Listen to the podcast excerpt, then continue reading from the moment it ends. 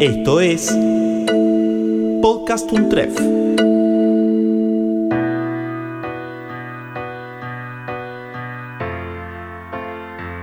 Hola, soy Gabriel Reich y esto es La Lupa. En este episodio vamos a contarles la historia de Rosa y Guillermo y con ella el vínculo de la genética con los derechos humanos. Rosa Roisenblit tiene 100 años y me cuenta su historia tranquila, sentada en el living de su casa, en el barrio de Balvanera, Buenos Aires, Argentina. En octubre de 1978, su hija Patricia y su yerno José Manuel Pérez Rojo, que militaban en la organización Montoneros, fueron secuestrados por la dictadura cívico-militar que había tomado el poder el 24 de marzo de 1976. Cuando se llevaron a mi hija, que estaba embarazada de ocho meses, yo me sentía sola, muy confusa, no sabía qué hacer, qué recurrir, a quién consultar, no sabía nada. Lo único que sabía es que mi hija era buscada por mucha gente ya y estaban cambiando de vivienda como gitanos, un poco acá, un poco allá y así se, se iban salvando la vida. Ella era estudiante muy avanzada de medicina le faltaban cuatro materias para recibirse de médica. A mí me interesaba trabajar, buscar.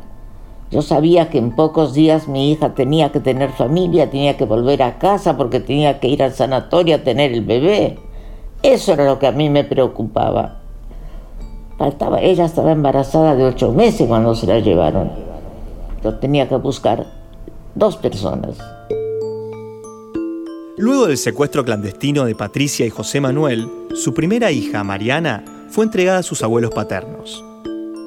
Pero pasaban las semanas y José Manuel y Patricia, embarazadas ya de nueve meses, seguían sin aparecer. Me fui acá, que todavía existe eso, en la calle, a ver, Uruguay. Está la, la PDH, APDH se llama Asamblea Permanente por los Derechos Humanos. Bueno, llegué allá, un primer piso sin ascensor. Yo todavía era joven, no andaba en silla de ruedas como estoy andando ahora. Hace de eso 40 años o más lo que le estoy contando ahora. Me hicieron pasar y en el rellano de la escalera había unas cuantas mesitas y en cada mesita había una persona y atendía a gente que venía. Y me atendió uno a mí también. Yo no sabía quién era, ni quiénes eran los demás, nada. Yo me tiré, qué sé yo, no sé cómo decir, ciegas, ciegas me tiré. Me consenté, me hicieron pasar, el hombre muy amable, después me enteré que era un señor que tenía una hija desaparecida y se ofreció, era abogado, se ofreció a tomar denuncias, como iba yo, iba mucha gente a buscar. Le conté la historia mía a este hombre y él me dijo, usted se tiene que reunir con las abuelas, porque usted va a ser abuela, usted es abuela. Rosa Roisenblit es la vicepresidenta de la asociación Abuelas de Plaza de Mayo, que desde ese momento emprendieron una búsqueda en conjunto que transformaría sus vidas, el país y la genética forense moderna. Mariana Herrera Piñero es doctora en ciencias biológicas y es la directora general del Banco Nacional de Datos Genéticos de Argentina. Ellas tenían que encontrar algún sistema de identificación de los niños que no conocían. Lo primero que ven es un aviso en un diario en el cual se había determinado la paternidad entre un padre y un hijo a través de un estudio sanguíneo. La pregunta que ellas hicieron es, ¿podremos con nuestra sangre identificar a nuestros nietos? Y esa, eh, digamos, fue como la, como la piedra filosofal, digamos, la pregunta más importante que se hicieron y de hecho durante bastante tiempo en el mundo no les pudieron dar respuesta a eso. Durante varios años le pidieron a científicos, investigadores que no pudieron resolver esa situación hasta que en 1984 la Asociación Americana por el Avance de las Ciencias reúne un grupo de matemáticos, genetistas, eh, bioquímicos, biólogos y médicos para poder analizar a ver si podían generar un algoritmo matemático que les permitiera valorar la probabilidad de que un niño fuera nieto de las abuelas. esto lo hicieron por pedido, digamos, de las abuelas de Plaza Por pedido de las abuelas de Plaza de Mayo. O sea, yo siempre digo lo mismo. Las abuelas no se merecen el Premio Nobel de la Paz, se merecen el Premio Nobel de las Ciencias. Porque esa pregunta es como el hilo conductor a lo que hoy en día llamamos las bases de datos de ADN para criminalística, para búsqueda de personas desaparecidas, para víctimas de trata, de robo de bebés, de todo. O sea, la genética forense nació con las abuelas. O sea, las que generaron la pregunta más compleja de la genética forense fueron las abuelas. Conté todo a ese señor que yo no sabía quién era. Véngase mañana, me dijo, porque mañana van a venir varias abuelas que van a dar su historia y yo voy a mandar la, la, declaración de cada una de ellas, voy a mandar a la OEA. Entonces cuando él me dijo eso, yo a la mañana siguiente, igual era muy cerca de acá, Rivadavia, que es a media cuadra de acá, al 4000. Yo caminando me llegué hasta allá y en, el horario que me dijo llegué allá y había tres o cuatro personas, tres o cuatro mujeres que estaban ahí. Bueno, yo las conocí ahí, conversamos y vinieron para eso, para dar su testimonio. Bueno, tomó declaraciones a esas señoras y me tomó, a, mí, a mí también me tomó la declaración, todo escrito a máquina. Y ya que estábamos ahí, a mí me gustó la compañía, quedamos que nos vamos a reunir. Empezamos a reunirnos casi siempre en secreto, simulando ser cualquier cosa menos abuelas. No nos llamábamos abuelas de Plaza de Mayo tampoco en aquella época. Éramos abuelas. Nos reuníamos secretamente, por ejemplo, en un íbamos a una confitería. Ni el mozo sabía quiénes éramos. Creían que éramos unas maestras que íbamos a celebrar un cumpleaños de una de nosotras, qué sé yo, cualquier cosa. El quiere excusa era buena, pero siempre con nuestros términos en clave, porque la persona que nos dirigía era una persona muy capaz, una de las santas abuelas, y una mujer que tenía una una fuerza para, dirigir todo realmente incomparable. Hace pocos días que falleció, Chicha Mariani. María Isabel Chorovic de Mariani, más conocida como Chicha, fue una activista mendocina cuya hija Anaí fue desaparecida por la dictadura cívico-militar. Chicha fue fundadora y segunda presidenta de la Asociación Abuelas de Plaza de Mayo. Florencia Urosevich es licenciada en Sociología y tiene una beca de doctorado del CONICET en el Centro de Estudios sobre Genocidio de UNTREF, investigando las distintas lógicas de disposición sobre los hijos e hijas de personas detenidas desaparecidas durante el genocidio que se desarrolló en Argentina. Las apropiaciones sistemáticas de hijos e hijas de personas detenidas desaparecidas se da en el marco del desarrollo de un proceso genocida. Un proceso genocida tiene un objetivo que es destruir ciertas relaciones sociales, relaciones caracterizadas por la solidaridad, la autonomía, la lucha contra las desigualdades sociales, y no tiene solo un objetivo destructivo, sino que también tiene el objetivo de construir otras relaciones sociales sobre esas ruinas, de moldear ciertas formas de vincularnos, construir cierto orden social. Es decir, que las apropiaciones son un medio, una práctica más dentro del proceso genocida para lograr este objetivo. Guillermo Pérez Roysenblit tiene 41 años, pero pasó su infancia y adolescencia creyendo que era otro, un tal Guillermo Gómez, hijo de Francisco Gómez y Teodora Jofré. Si yo tengo que definir cómo fue mi vida con mi identidad falsa, como Guillermo Gómez, eh, tengo que decirte que era hijo único de padres divorciados, eh, habiendo evidenciado muchísima violencia intrafamiliar. No me faltaba cariño, era bastante malcriado, muy, muy mimado. En un momento cuando mis apropiadores se separan y luego se divorcian después de que él era muy pero muy violento, mi apropiadora se la pasaba trabajando todo el tiempo de servicio doméstico, e incluso cama adentro. Yo llegué a, vivir en la casa de los patrones, eh, fue, fue una, época complicada, pero lo que yo siempre eh, le, decía a ella, le preguntaba era por qué no formaba otra familia y en especial por qué no, no me daba un, un hermanito, porque es muy... Es muy solitario ser, ser hijo único. Está bien que tenés todo para vos, pero hay momentos en los que todo no alcanza y necesitas alguien con quien jugar, con quien compartir, eh, con quien crecer, una complicidad y la verdad es que me parecía que todo eso lo tenía aquel que tenía un, hermano o una hermana. Y bueno, nunca se dio.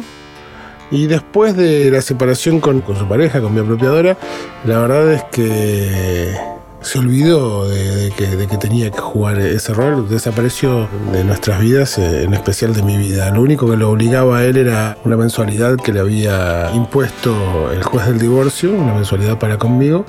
Entonces, paternidad eh, durante gran parte de mi vida fueron 280 pesos que venía y traía una vez por mes ese tipo al que yo en una época le decía papá, pero al que le tenía muchísimo miedo. Más allá de que a mí jamás me, me levantó la mano siquiera, ¿eh? Eh, nunca ni un cachetazo, nada, pero, pero sí de tenerle miedo. Miedo hasta el punto de, sin que él me pudiera ver a través de las cortinas de la ventana, yo esconderme debajo de una cama. Eh, mirá qué irracional el miedo, ¿eh? ¿eh? así que eso, eso fue el, hasta, hasta entrar a la adolescencia. Según Florencia Eurosevich, un antecedente histórico fundamental para entender el método de apropiación de menores es el caso del franquismo en España si bien son eh, experiencias que tienen sus especificidades y sus diferencias, lo que tienen en común los dos procesos es el desarrollo de la práctica de la sustracción de los niños al, enemigo construido. En todo proceso genocida se construye un enemigo sobre el que actuar y se construye también legitimidad para actuar sobre ese enemigo. En el caso español son los rojos. Y en el caso español la sustracción de los hijos a los rojos se hace de manera pública, oficial, no con preeminencia en una faz clandestina, no en la clandestinidad. Se visibiliza, es una política del Estado franquista. Entonces hay una misma lógica en los dos procesos, en el argentino y en el español, que es pensar que la raza, en el caso español, lo que estaba tratando de salvaguardarse es la, la raza hispana. La raza no tiene una base biológica, sino que la raza se construye culturalmente. ¿sí? Hay algo en el espacio social en el que se construye subjetivamente una persona, en ese ambiente moral, que habilitaría a que seas un degenerado social o no lo seas el psiquiatra oficial del, franquismo, que se llamaba Vallejo Nájera, le da la justificación científica a la apropiación de los niños. Planteaba la idea de raza como una construcción cultural y entonces sostenía que eh, a los niños de los rojos se los podía trasladar a entornos familiares que estuvieran saturados de la moralidad cristiana, eh, ¿no? porque acá la afinidad eh, ideológica con la Iglesia Católica es fundamental, y que entonces se los podía salvar. Víctor Penchazade es médico especializado en genética, pediatría, bioética y salud pública, y es el actual director de la especialización en genética, derechos humanos y sociedad de la Universidad Nacional de 3 de Febrero. Para Víctor, la ciencia es clara en este aspecto. Las razas no existen. Son una construcción social que desarrolló el ser humano y como las construcciones sociales en general las hacen los poderosos y las hacen los que ganan las guerras, no es algo que comulgue con la ciencia. Nadie dice, ni los genetistas decimos, que el único factor que contribuye a la identidad de las personas es la, la, identidad genética, son los genes o el genoma. ¿Por qué? Porque todos sabemos que la identidad personal en realidad es una construcción finalmente social. O sea, nadie nace con la identidad personal ya desarrollada desde el nacimiento. Nacemos, sí, con el genoma que heredamos de nuestros padres. Y eso nos da la identidad biológica, la que prueba relaciones de parentesco. Pero, y la experiencia argentina lo demuestra, factores como cultura, el lenguaje, historia, condiciones de crianza, alimentación, lo que fuera, todo eso va conformando a lo largo de un devenir largo, por lo menos hasta que termina el desarrollo infantil y del adolescente, hasta llegar a la adultez, conforma una identidad personal. Por un lado, quiero enfatizar de que no es solo lo genético. Por otro lado, darle la importancia justa a lo genético, porque es lo que permite definir y determinar relaciones de parentesco biológico, no necesariamente eh, identidad personal. Fue recién en 2012 cuando el Estado se hizo cargo de investigar el plan sistemático de apropiación de menores entre 1976 y 1983 por parte de la dictadura argentina. Y de ahí podemos entender que esta fue una de las prácticas del proceso genocida. El aniquilamiento de eh, personas, el robo de sus hijos, la diseminación del terror en toda la sociedad son medios para lograr transformar relaciones e identidades sociales. Y en el caso de la apropiación de, los hijos e hijas de personas detenidas desaparecidas, esta destrucción de ciertas identidades al tiempo que construcción de otras parecería posible, ¿no? Esta destrucción y construcción al mismo tiempo. Es decir, no, es necesario eliminar a estos niños. Eh, ellos son moldeables, son pequeños. Con trasladarlos a un ámbito familiar considerado afín ideológicamente, alcanza, alcanza es suficiente. Y Guillermo crecía en un ámbito áspero, en el que aún así intentaba encajar. Para colmo, e intentando recibir un poco de aceptación de Gómez, yo termino estudiando dentro de la primera brigada aérea de Palomar. Así que yo estudiaba en una especie de liceo la secundaria. Mis propios profesores eran militares, llegaban, dejaban la reglamentaria arriba del pupitre y empezaban a, dar clase. O sea, no, no había mucha, mucha discusión política, ni formación, ni nada. No había delegado, no había presidente de clase, no había centro de estudiantes. Así que te imaginas que yo tuve una, una, adolescencia completamente vacía de, de, discusión política. Y mientras Guillermo vivía en una mentira ideada por el terrorismo de Estado, su abuela, Rosa, seguía con su búsqueda incansable. Yo ya sabía que tenía que buscar a dos personas y buscaba a los dos. Ahora, una forma era buscar a una adulta y otra cosa es buscar a un chico recién nacido. Teníamos los sistemas de uno y de otro y yo me ocupaba de los dos. Porque yo me ocupaba de encontrar al nieto que yo, yo calculaba que ya había nacido. Y si se lo sacaron a mi hija, ¿a dónde está el chico? Pero yo no buscaba exclusivamente a mi nieto, yo buscaba a todos los nietos que sabemos Sabíamos en aquel momento, sabíamos que cada uno de los nietos que habían nacido en los campos de concentración, esos chicos fueron dados o vendidos o en fin, regalados a donde sea, pero estaban, los chicos estaban. Calculábamos que vivían los chicos, pero no habíamos encontrado ninguno, para nada.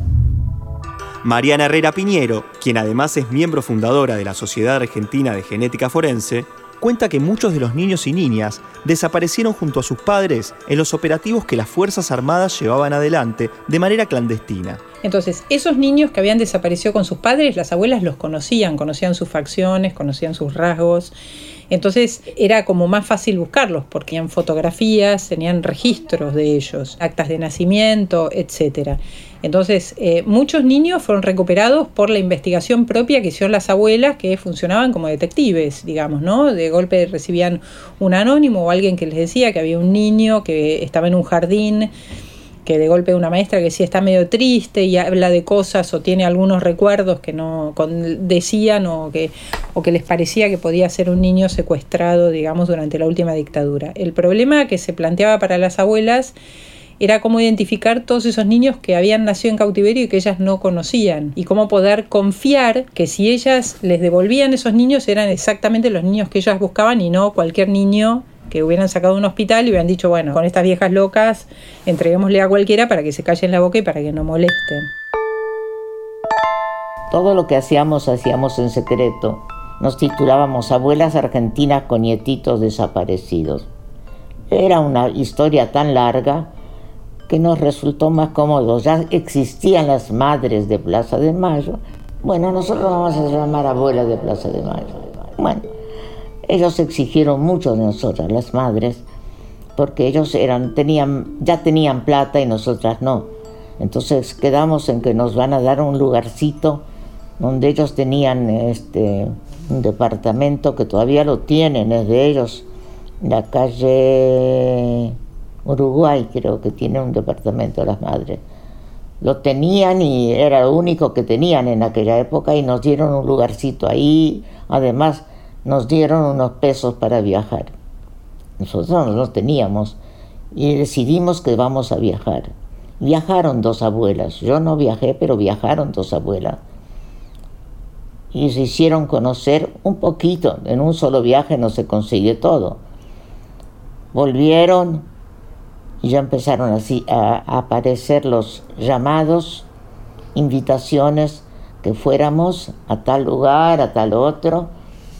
Nosotros íbamos y siempre creyendo que nosotros tenemos que encontrar los chicos que se llevaron vivos.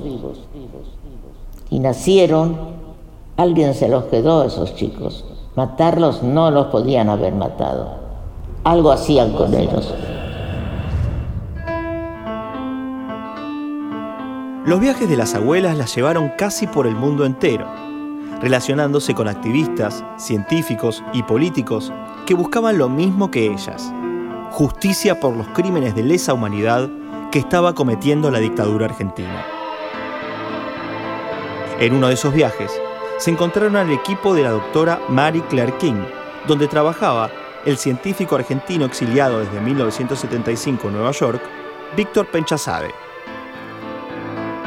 La entrada de la genética en este cuadro en la Argentina se debe a la persistencia, al coraje de las este, abuelas de Plaza de Mayo, que no se conformaron con las primeras respuestas que obtuvieron en sus giras por el, por el mundo tratando de averiguar cómo van a poder, una vez este, regresada la democracia, cómo van a poder identificar a sus nietos robados, sino este, que persistieron y persistieron hasta llegar en el año 1982 a Nueva York, donde tuve el honor de poder recibirlas, porque yo vivía ahí, yo estuve exilado en Estados Unidos varios años, a traer esta pregunta y este, inmediatamente se le dio curso a la demanda, a la exigencia de que los científicos tenemos que estar para solucionar este, las, las, violaciones a los derechos humanos y, preferiblemente evitarlas, prevenirlas. Las abuelas lo experimentaron en carne propia eh, con el secuestro y desaparición de sus hijos y el hecho de que sabían de que habían habido nacimientos este, por parte de, de, esas madres que estaban en cautiverio. En el año 77 no se utilizaba el ADN para identificación. Lo que se usaban eran proteínas que se encontraban en la sangre, como por ejemplo los grupos sanguíneos o los antígenos de histocompatibilidad para poder hacer un estudio entre un padre y un hijo. Porque ¿qué pasa? ¿Qué es lo que comparten un padre y un hijo? La mitad de su información genética. O sea, todos recibimos el 50% del genoma de nuestro papá y el 50% del genoma de nuestra mamá. Entonces somos una mezcla de la mitad de nuestro papá y la mitad de nuestra mamá. Eso también se podía ver a nivel sanguíneo con estas proteínas. Los antígenos de histocompatibilidad, que son los antígenos que permiten la aceptación o el rechazo en el trasplante de órganos. ¿Qué son? Son determinadas proteínas que cuanto más distintas son entre dos individuos, más probabilidad hay que no estén relacionados biológicamente entre sí.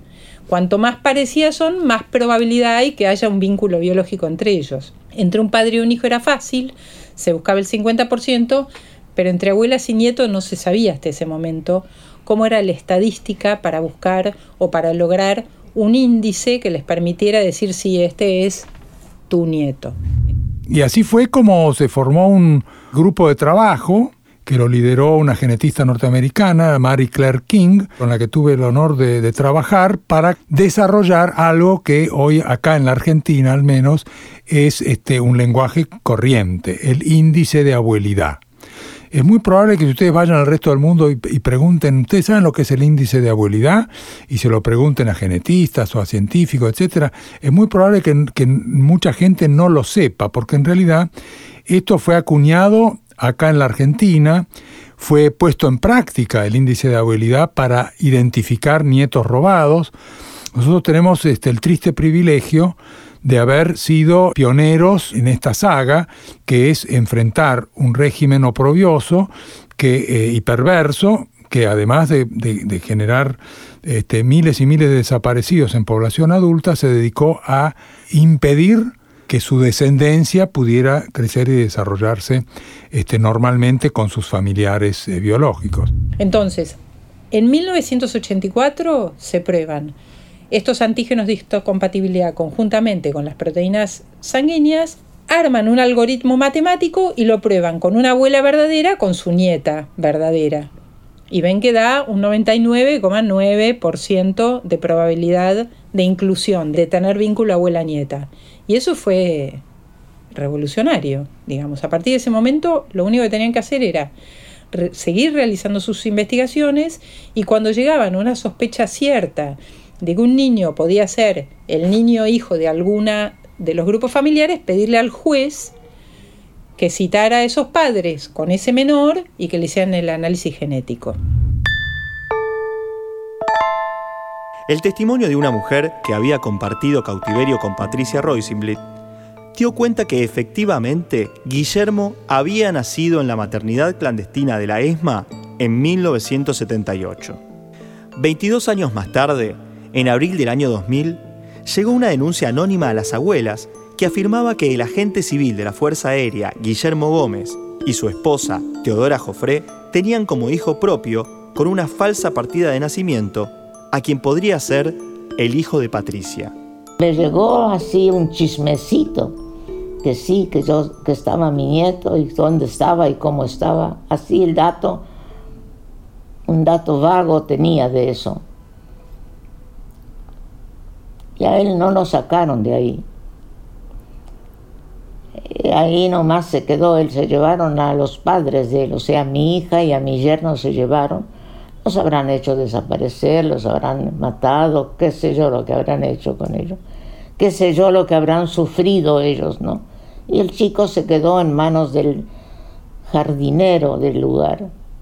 Había un tipo que se decía jardinero, pero un jardinero no anda con un, como se dice, con un arma de fuego y no tiene en su bolsillo varios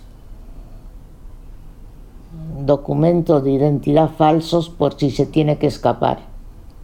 Porque pensaban que cuando caiga la dictadura, los que se hagan cargo los van a perseguir a él. Entonces ya tenía todo preparado. Pero el nene quedaba ahí y a los padres de ese nene ya se los llevaron. El chico quedó. Entonces él dijo, démelo a mí, me imagino que habrá sido así porque yo no hablé con él. Mariana, la hija mayor de Patricia y José Manuel y nieta de Rosa, fue a buscar a su supuesto hermano Guillermo, que para ese entonces... Había terminado la secundaria, estaba trabajando en un patio de comidas en frente de la Plaza San Miguel. Me aparezco en lo que es la vereda casi del local y vienen a hablar conmigo dos chicas, eh, y una con un bebé en brazos.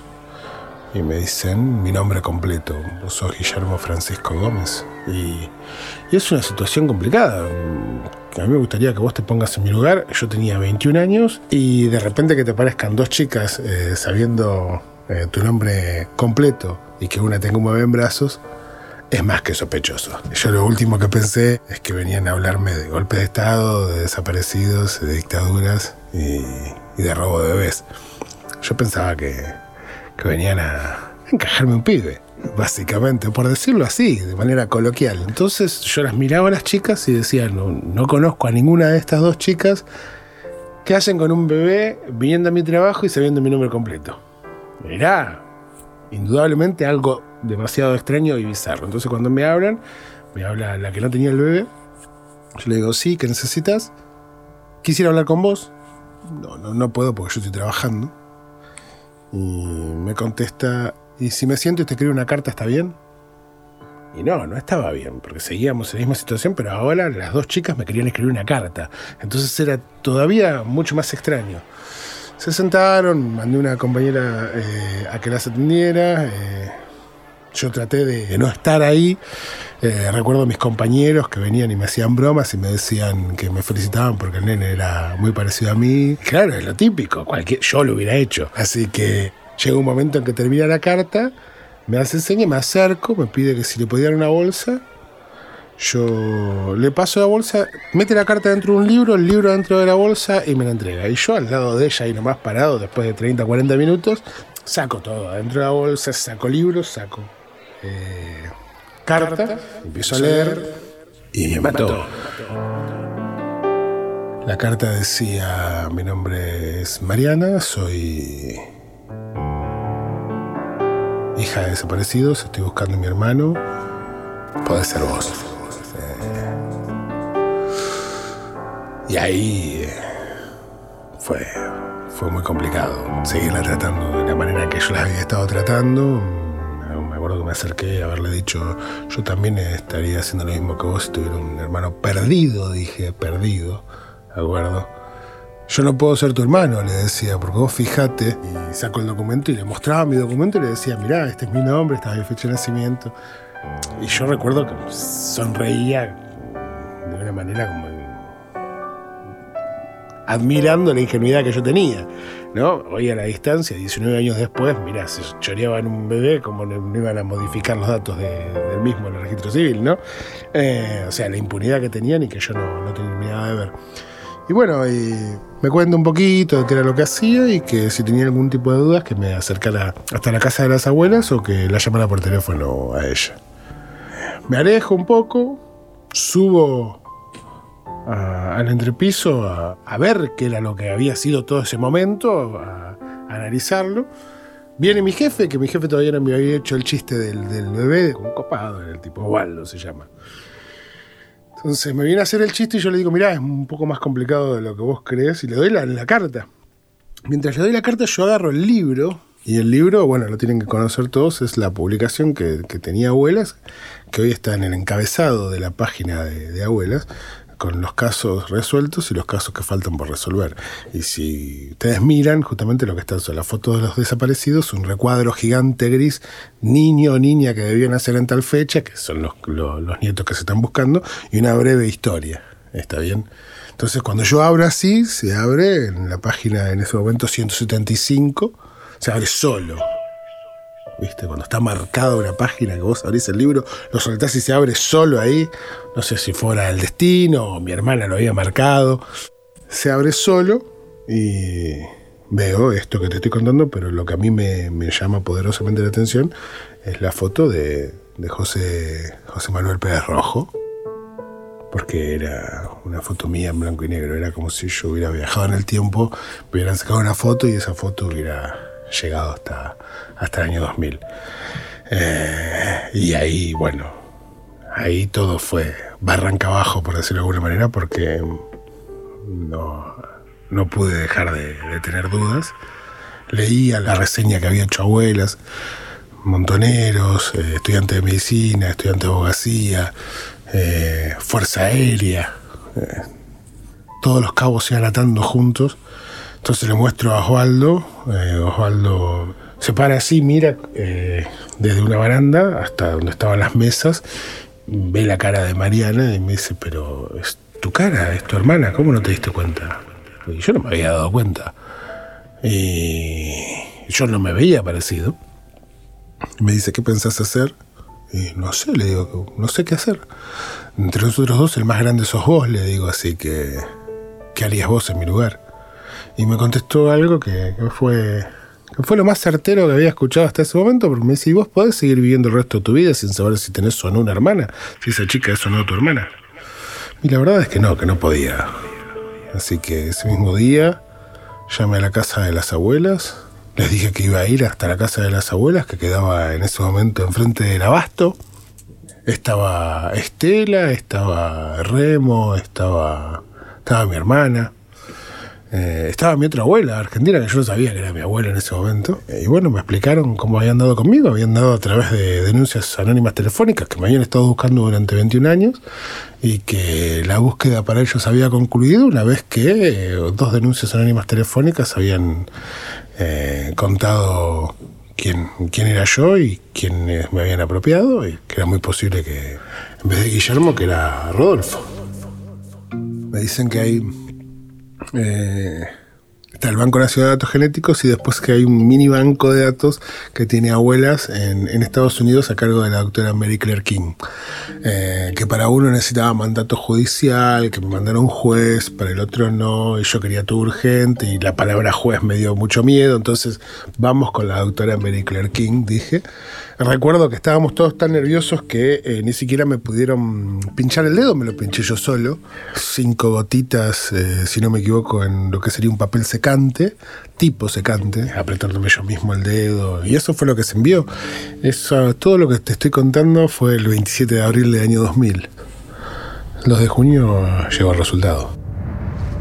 El análisis de ADN dijo que Guillermo no era el hijo de Francisco Gómez y Teodora Jofré Guillermo era hijo de Patricia Roisenblit y José Manuel Pérez Rojo, y nieto de Rosa Roisenblit. Me doy cuenta, yo, cuando aparece un nieto nuestro, le hacemos hacer todos los estudios que hemos luchado mucho para tener los estudios con Víctor Penchasade. Cuando le contamos todo lo que hacíamos, él dijo, se puede. Él nos dijo, se puede. Él nos buscó porque Él ya estaba trabajando para nosotros sin que supiéramos. Todos nosotros tenemos variaciones genéticas que heredamos de nuestros padres, de nuestros abuelos, de nuestros bisabuelos, lo que fuere. Esas variaciones genéticas no son privativas de una sola persona, pueden compartirlas varias personas de un, de, un, mismo grupo familiar, obviamente, pero también de una misma población. Entonces, simplemente encontrar que dos personas tienen una similitud genética analizada en el ADN por sí solo no prueba relación de parentesco.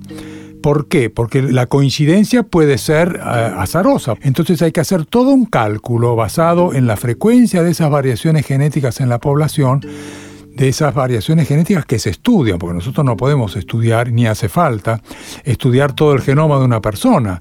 Existe esto, ya está muy normatizado, no por nada se habla de la ciencia de las abuelas, que contribuyó mucho al desarrollo de esta especialidad de la genética, que es la genética forense. El científico, el genetista que hace el análisis de, de abuelidad, la responsabilidad mayor es asegurar que las coincidencias que se encuentren no son debidas al azar y asignarles, porque para eso están los cálculos de probabilidades, asignarles una probabilidad a esas coincidencias que se encuentran en un análisis. Pero ¿qué pasaba entonces antes de la aparición del índice de abuelidad? Para Florencia Urosevich, la recuperación de la identidad se hacía cuesta arriba. Hasta la, combinación de la genética con esta lucha por buscar a los nietos y las nietas no se dan restituciones en un sentido jurídico como las conocemos hoy. Se dan localizaciones y se establecen contactos con, esos nietos y nietas que a veces son, han sido más o menos fructíferos en relación a quiénes eran las personas que los estaban criando, si eran familias que de buena fe los habían adoptado o si eran apropiadores. Entonces, hasta el desarrollo del índice de abuelidad y la creación del Banco Nacional de Datos Genéticos no podemos hablar de restituciones. Sí se dan localizaciones y luego son negociaciones con esas familias que tienen el poder de tutela sobre los niños y las niñas, porque las abuelas no tenían de ninguna manera cómo corroborar su vínculo. ¿De qué manera terminó Guillermo Pérez Roisenblit en las manos del supuesto jardinero de la ESMA, Francisco Gómez, y su mujer, Teodora Jofré? La verdad, eh, lo de jardinero es una versión que él eh, aduce. Eh, lo cierto es que él trabajaba como personal civil de inteligencia. Eh, cuando vos hablas de inteligencia estás hablando de espionaje, contraespionaje. Y la verdad es que veo muy difícil que algo que tenga que ver con el espionaje, con la contrainteligencia, necesite un jardinero especializado. tendría que haber sido personal civil y nada más, no personal de inteligencia. Así que indudablemente eh, es una mentira, es una construcción que él pretende hacernos creer. Él trabajaba en la Fuerza Aérea, en la Regional de Inteligencia de Buenos Aires. Eh, la Regional de Inteligencia de Buenos Aires eh, funcionó como una especie de epicentro represivo en lo que era Morón. Eh, comprendía Moreno, Burlingame, Palomar, Aedo, Ramos Mejía, todo lo que quedaba por fuera de lo que era Campo de Mayo y las distintas unidades militares de, la zona. Y la verdad es que fue el epicentro desde donde la, represión eh, se encargaba de, monitorear todas las actividades que, creían que eran sospechosas y además de, de secuestrar eh, y de desaparecer gente, eh, ni más ni menos. Yo no estoy hablando por lo que yo creo que es, yo estoy dando datos, no, no una mera opinión, ¿está bien? Al momento en que a mí las abuelas me encuentran y después de que yo lo encaro a, Gómez, a mi apropiador, para preguntarle si, si la verdad que yo era hijo de desaparecidos, después de dos o tres negaciones, eh, Gómez me, reconoce que sí, que lamentablemente yo era hijo de desaparecidos, que él había conocido a, mis padres, que él los veía que estaban secuestrados en, en su lugar de trabajo, que era arriba, que él había tratado bien a mi mamá, por ejemplo, que los fines de semana, por ejemplo, cuando no había autoridades en, la región de inteligencia, el de contrabando eh, le pasaba alimentos, o sea, favores le daba eh, para que yo pidiera que, humanitario que era él. No, sé para qué me, me confesaba estas cosas, pero por ejemplo, huevo duro, leche, eh, como si eso fuera un, gran favor, ¿no? ¿Cuál sería la situación en la que estaban mis padres y en especial mi mamá embarazada de de ocho meses que el gran favor era que le pasara un huevo duro o un vaso de leche? Y que incluso la sacaba a pasear por el interior de las instalaciones, por el jardín, porque necesitaba caminar un poco para distenderse porque bueno, porque estaba con mi embarazo, ¿no? También me reveló que bueno, que mientras mi mamá estuvo embarazada de mí, no se cometió ningún, eh, ningún acto de violencia o de, tortura con ella, pero que de mi papá no podía decir lo mismo, que a mi papá eh, lo, habían torturado mucho. Eh, estamos hablando de, tortura física, ¿no? Porque me imagino que tenerte secuestrado y viendo cómo torturan a tu pareja también es un, es un tipo de violencia, ¿no? Florencia Urosevich investiga la sistematización de la apropiación de menores, algo bastante difícil de reconstruir porque hasta hoy en día hay un pacto de silencio entre los perpetradores de estos crímenes de lesa humanidad. En gran parte podemos saber del plan sistemático a partir de la voz de los sobrevivientes de los centros clandestinos. Podemos reconstruir, por ejemplo, la creación de maternidades clandestinas dentro de los campos de concentración. Podemos reconstruir un tratamiento diferencial de las detenidas desaparecidas embarazadas. ¿sí? La creación adentro de los campos de concentración de un espacio específico destinado a garantizar los partos para luego sustraerles a sus niñas, hasta mamás, incluso la, forma de nombrarlos, maternidades clandestinas, que de alguna manera es una forma de nombrarlos que tuvieron los propios genocidas. Por ejemplo, sobrevivientes de la ESMA cuentan como Chamorro en la ESMA, quien estaba a cargo del funcionamiento del centro clandestino, llamaba a ese espacio la Sardá por izquierdo, la Sardá de Chamorro. Él mismo lo reconocía como una maternidad, en la clandestinidad claramente. Y estas maternidades clandestinas son la institucionalización de la negación de la maternidad para estas mujeres. Ellas podían maternar en un sentido biológico, de gestar y parir, pero luego a ellas no se les iba a permitir eh, criar y educar a sus niños y niñas. Sin embargo, cambiar de identidad de un mes a otro no fue nada fácil para Guillermo. Para colmo, corría el año 2000 y el Estado todavía no se hacía cargo de los daños causados a las víctimas del terrorismo de Estado. Una situación muy, muy, muy complicada con un tipo quien hasta hace unos minutos considerabas, independientemente de, cómo se había comportado casi toda mi vida, pero lo consideraba mi papá todavía. Entonces eh, fue sumamente complicado seguir a partir de ahí. Yo lo único que recuerdo haberle dicho es, yo te recomiendo que te vayas buscando un abogado porque entonces si es así soy el nieto de la vicepresidenta de Abuelas y te van a romper el culo. Esto se lo dije así. No, claro, textual se lo dije porque era así. Eh, buscate un abogado. Eh, aparte yo sí sabía que, que, me acababa de hacer un ADN, entonces en cualquier momento estaba la confirmación del ADN. Eh, más lo que él me estaba diciendo, no había más cabos para atar, digo.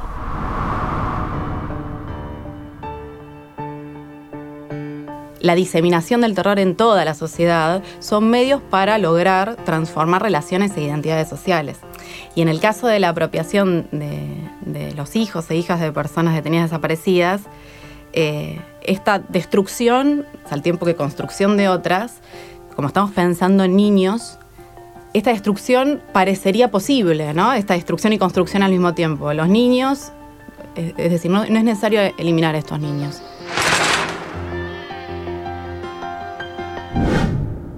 no, no entendía. Y te voy a decir unas palabras que a mí me dijo Estela y yo, cuando a mí Estela me dijo estas palabras por teléfono, yo la insulté, me acuerdo de haberla insultado y cortarle. Estela me decía, y es lo que hoy considero y creo, ¿no? Estela me decía, las personas a las que vos llamas papás no son tus papás. Cometieron delitos. Y van a tener que hacerse responsables, porque durante 21 años ellos decidieron hacerte permanecer en esa condición. ¿Está bien? Entonces, hoy tienen la posibilidad, después de 21 años, de ser responsables de cada una de las acciones que tomaron. Yo eso no lo había interpretado. ¿Está bien?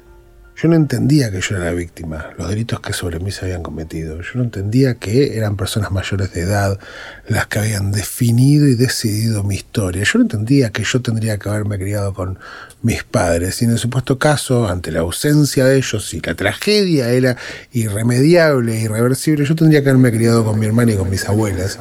Yo no entendía que eso, esa tendría que haber sido mi vida. Yo lo que entendía era que tenía que, por una cuestión de lealtad y de cariño, tenía que bancar a toda costa a mi apropiadora. Y cada medida procesal contra ella que tomaban para que se hiciera responsable por, los, por las acciones equivocadas que había cometido, yo las tomaba como que eran en contra mía. Y yo exigía a las abuelas eh, que dejaran de, solicitar medidas eh, procesales porque a mí me hacían daño me acuerdo de esto, era absolutamente irracional, eh, pero es lo que yo sentía en ese momento. Así que de todo, con todo este escenario que yo te estoy contando, había una sola abuela con la que me relacionaba más, y hasta ahí, porque yo no quería hablar con ninguna, que era mi abuela argentina, y mi abuela Rosa ligaba todos los palazos también, porque mi abuela Rosa, para colmo, era la, la. Fíjate vos, el doble rol que tenía que cumplir mi abuela, de ser mi abuela y además querellante, eh, en vez de ser el Estado quien, impulsa todo esto. No, no, no. Eh, tenía que estar sí o sí como querellante en la carátula de mi abuela, cosa que para mí era también muy complicado, ¿me entendés? Era en un momento Tarlovsky de Roy contra Joffre. Y vos decías, es muy difícil desde, desde mi punto de vista cuando vos no estabas buscando todo esto. Yo luché mucho, muchísimo, porque mi nieto no me quería. No me quería. No sabía por qué. Yo no sabía por qué no me quería. Él no me quería, aunque yo lo llamaba con mucha frecuencia por teléfono para hablar con él, contarle, decirle que tiene que él es hijo de mi hija. Y él me decía, ¿para qué me llamas? No te quiero ni conocer, no te quiero ver. Hasta que un día aceptó verme, vino acá a la esquina de casa, nos citamos ahí él estaba en la esquina cuando me vio llegar, porque mi foto figura, y me, me conocía sin conocerme, ya sabía, me vio llegar. Estábamos citados acá en la esquina y una confitería. Cuando me vio llegar, ella se adelantó muy amablemente, me dio el brazo, yo lo tomé del brazo y entramos juntos a esa confitería. Por primera vez nos vimos. Yo le digo, decime una cosa. Esa señora a quien vos nombrás mamá, es mi hija. Ella sabía que él era mi nieto. Y esa señora, la que lo crió, él la llamaba mamá. Digo, a quien vos llamás mamá, es mi hija. Ahí se dio cuenta que las verdades no se pueden ocultar. Poco a poco nos fuimos conociendo. Yo soy una vieja amarga, pero la vida me hizo amarga. Yo no, No puedo estar contenta y alegre cuando me voy a presentar con un chico que no conozco y que él no me conoce, que él no me puede querer porque no me conoce. ¿Cómo me va a querer una persona que no me conoce? Yo igual lo quiero, lo quiero porque es el hijo de mi hija, nada más, suficiente. Pero él no me puede querer porque él no me conoce. Y hasta pasaron 15 años, ¿sabe usted? 15 años yo luchando para que él me acepte como abuela. Entonces para mí fue muy difícil construir desde ahí y tratar de componer una relación con mi abuela, porque para colmo Argentina daba todo el, a ver, la construcción cultural y social de lo que es una abuelita, lo tenía Argentina. ¿Entendés?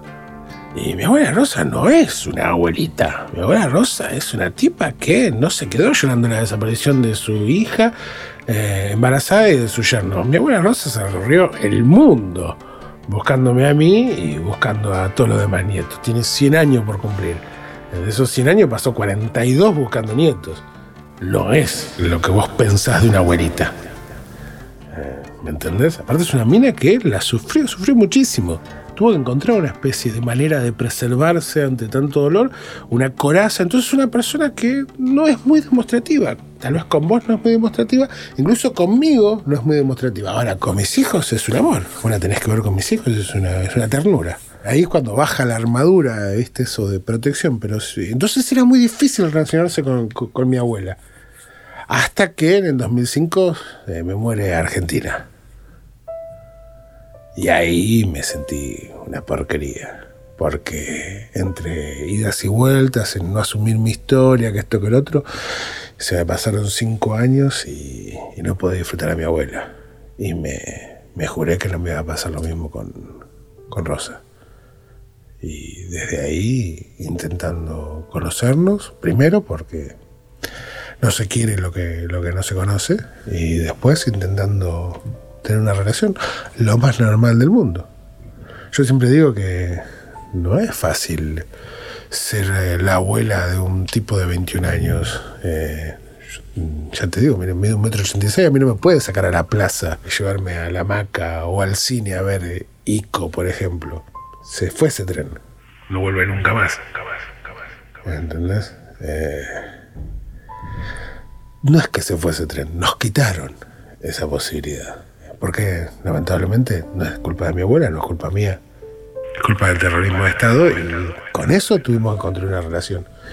Hoy tenemos una relación lo más normal posible. Eh, tenemos días en que obviamente discutimos, hemos peleado. Cuestiones más, más normales, más mundanas. Porque en definitiva somos dos personas también, ¿no? Pero sí, la verdad es que creo que hoy, a 19 años de distancia, tenemos una relación normal, que no es poco, no es poco, no es poco. Yo sabía que tenía un nieto, pero no sabía dónde estaba. Como tantos chicos que hay desaparecidos, calculábamos que eran 500 chicos, para hacer un número redondo. Ahora ya tenemos el chico número 130. Yo le dije, no hace mucho, mira, vos te llames Juan o Pedro, lo que vos quieras pero vos ya sabés que, yo, sos mi nieto y yo ya sé que yo, que soy tu abuela. Eso es lo más importante. Los demás, llámate como quieras. Me vino a mostrar que en el documento, como el documento de identidad hoy en día es tan chiquito, no cabe todo en un solo renglón. Necesita más de un renglón para poner todo. Se llama así. Guillermo, Francisco creo también, Fernando, después Pérez, porque el padre de él era Pérez, y Roy Simbrit, porque Roy Simbrit era la madre de él. Ya está. No entra en un, eh, párrafo, tiene que usar otro párrafo. Pero es un chico honesto, eso es lo que vale. Me gusta eso de él.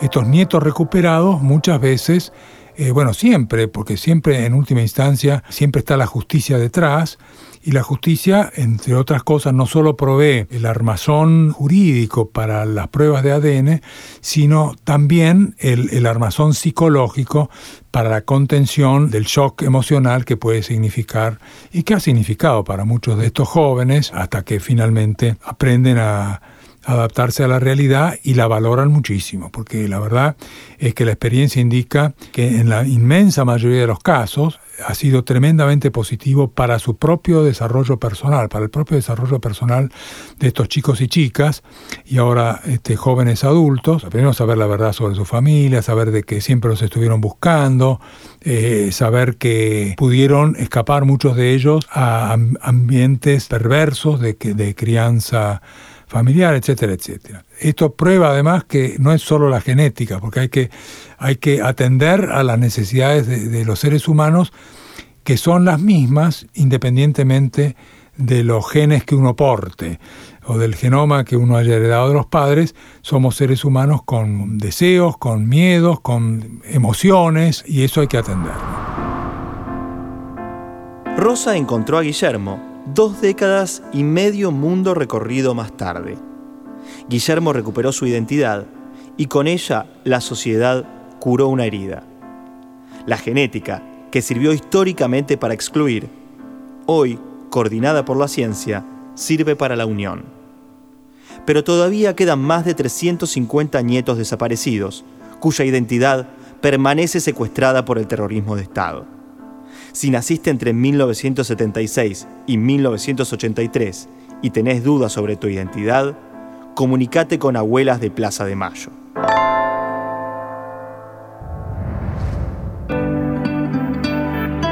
Suscríbete para no perderte ningún episodio. Estamos en Spotify, Apple Podcast, Google Podcast y en tu reproductor favorito.